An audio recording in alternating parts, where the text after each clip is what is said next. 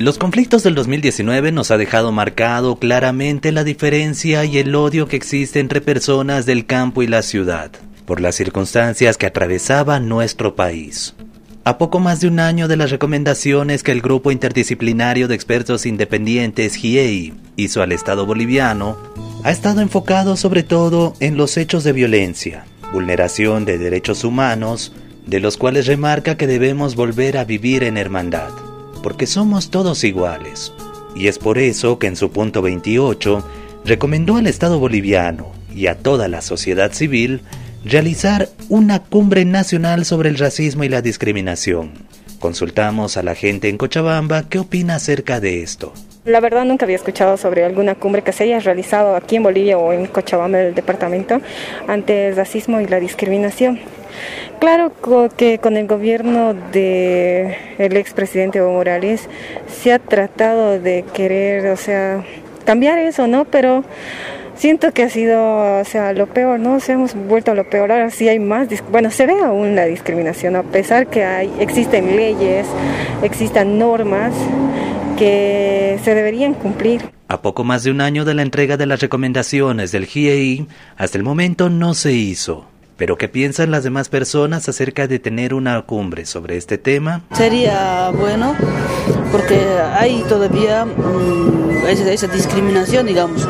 A veces en la calle ve a una gente del campo, digamos, sigue ahí ese desprecio, digamos, de la gente de la ciudad. Muy de acuerdo, muy de acuerdo, porque pienso que todos como personas eh, merecemos el mismo trato, la misma igualdad, los mismos, los mismos derechos y las mismas eh, oportunidades. Claro, está bien eso, está bien tanto como del campo, de la ciudad, tenemos que ser como hermanos, como somos bolivianos todos, ¿no? Así que todos tenemos que vivir en una armonía, como todos los bolivianos. Claro, tiene, tiene, tenemos que vivir todos como hermanos, ¿no?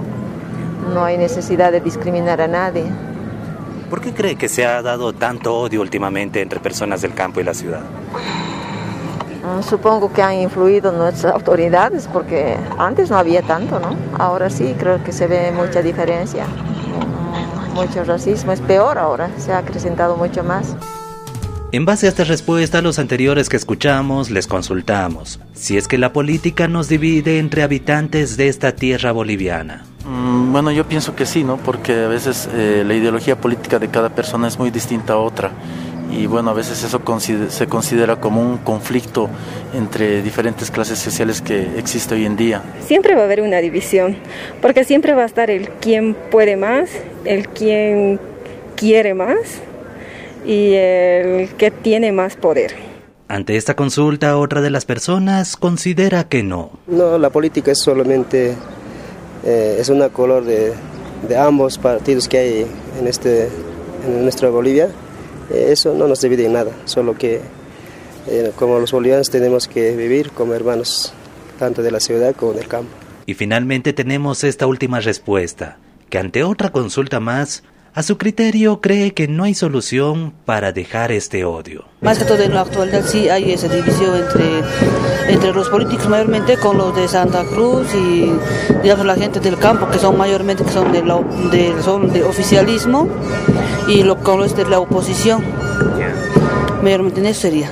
¿Cómo cree que podríamos volver a unirnos, a vivir en hermandad?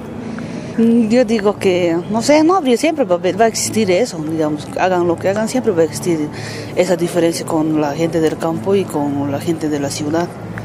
No creo que haya solución.